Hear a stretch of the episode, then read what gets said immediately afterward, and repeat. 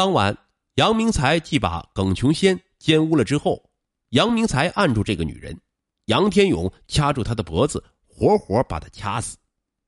又找来几根大棒，将靠在缸盖上的吴峰给打死。杨天勇锁上仓库门睡觉去了。第二天早上八点多起床后，杨明才问如何处理尸体，杨天勇说砍了。可是杨明才说没有整过，不敢砍呢。于是当杨天勇的下手找来砍刀、斧头，杨天勇则一块块的把尸体分解了。杨明才则将尸块放进锅里煮，煮完后告诉杨明才把这些肉放在冰箱里。杨明才还纳闷为啥不直接埋掉？杨天勇则说：“我发现你脑袋挺笨的，你卖了难道警察就发现不了啊？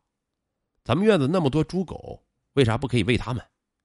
这样既可以毁尸灭迹，又可以喂家禽，不好吗？”杨明才竖起了个大拇指啊！结果这些尸体。喂猪和喂狗两个星期才喂完。一九九九年三月十九日十时许，肖林持截取的七七式手枪，被告人杨明才持截取的五四式手枪，被告人左曙光、滕典东携带手铐，由被告人滕典东驾车至本市关上镇双福路银海花园旁，冒充缉毒警察，将李双全驾驶的车牌号为。贵 F 七零五四零的三菱吉普车逼停，然后由左曙光、滕典东强行给李双全戴上手铐，将人车劫持至官渡区阿拉乡大麻直村三二六号炸药仓库内。肖林给杨天勇打电话后，杨天勇来到了现场。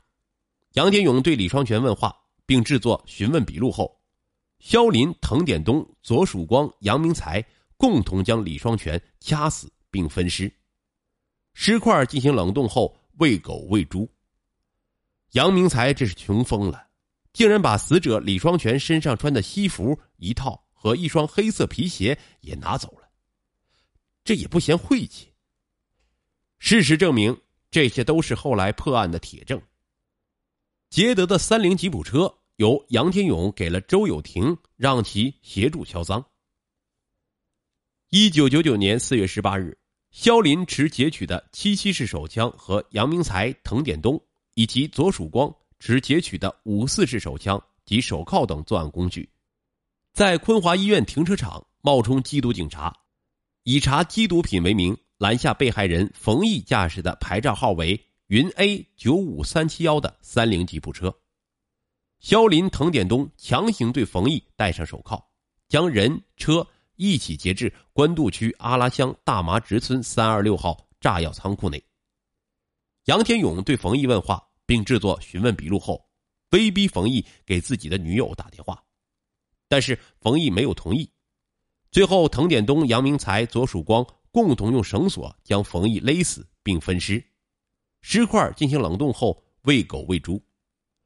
杨明才还脱下了受害人冯毅的方格短袖衬衫一件。用截取的冯毅牡丹卡两次提款，共计一千四百元。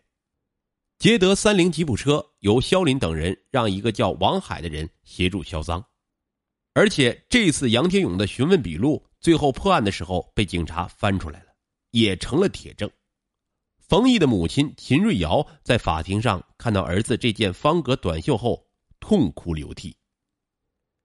一九九九年六月七日八时许。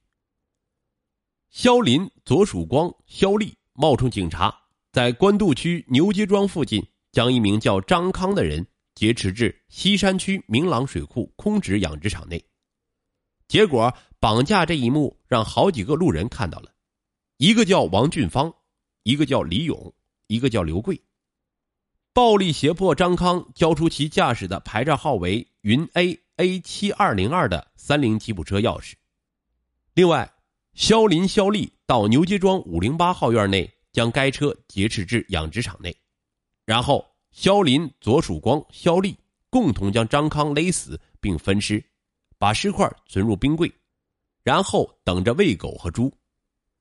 这次肖林又贪小便宜了，肖林把受害人的一条皮带、一双皮鞋和一台计算机拿走，这些都是日后的铁证。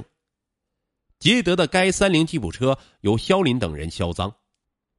一个星期后，一九九九年六月十五日二十一时许，汇源装饰公司的员工李亚鹏又倒霉了。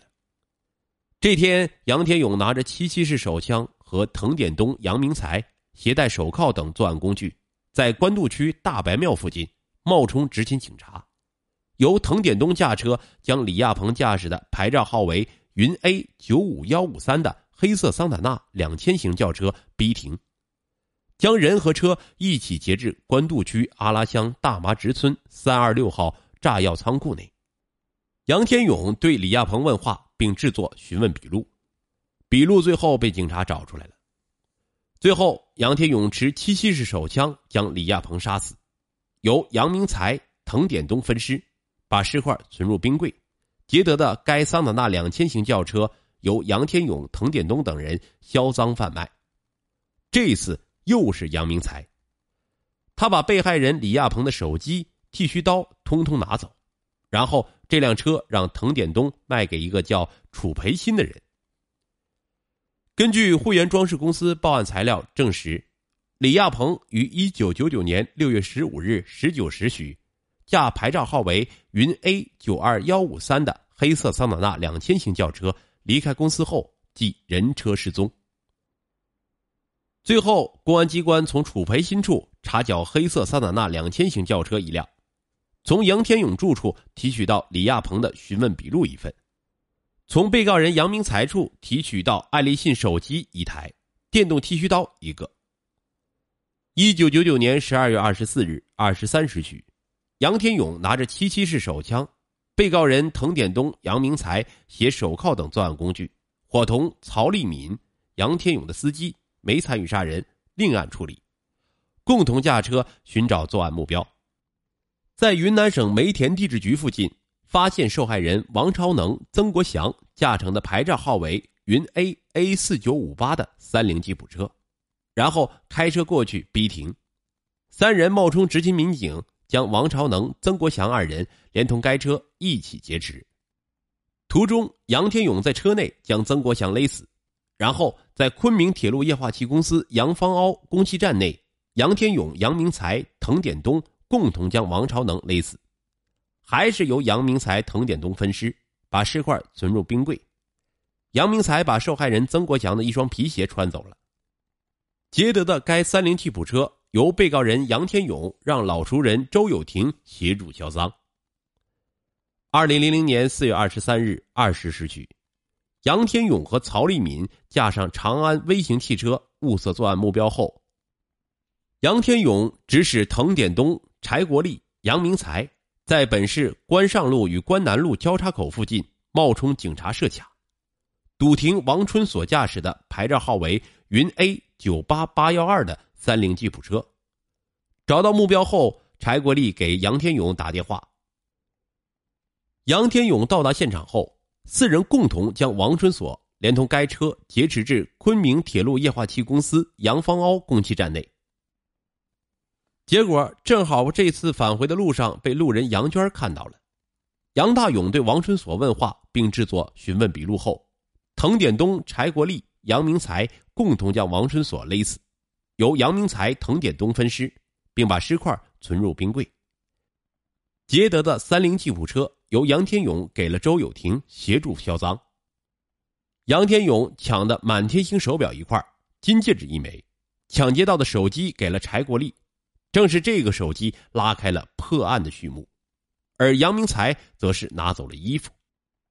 报案人王亚林报称，其父王春锁二零零零年四月二十三日。驾驶牌照号为云 A 九八八幺二的墨绿色三菱吉普车离家后失踪，随身携带有爱立信 V 九九八手机一台。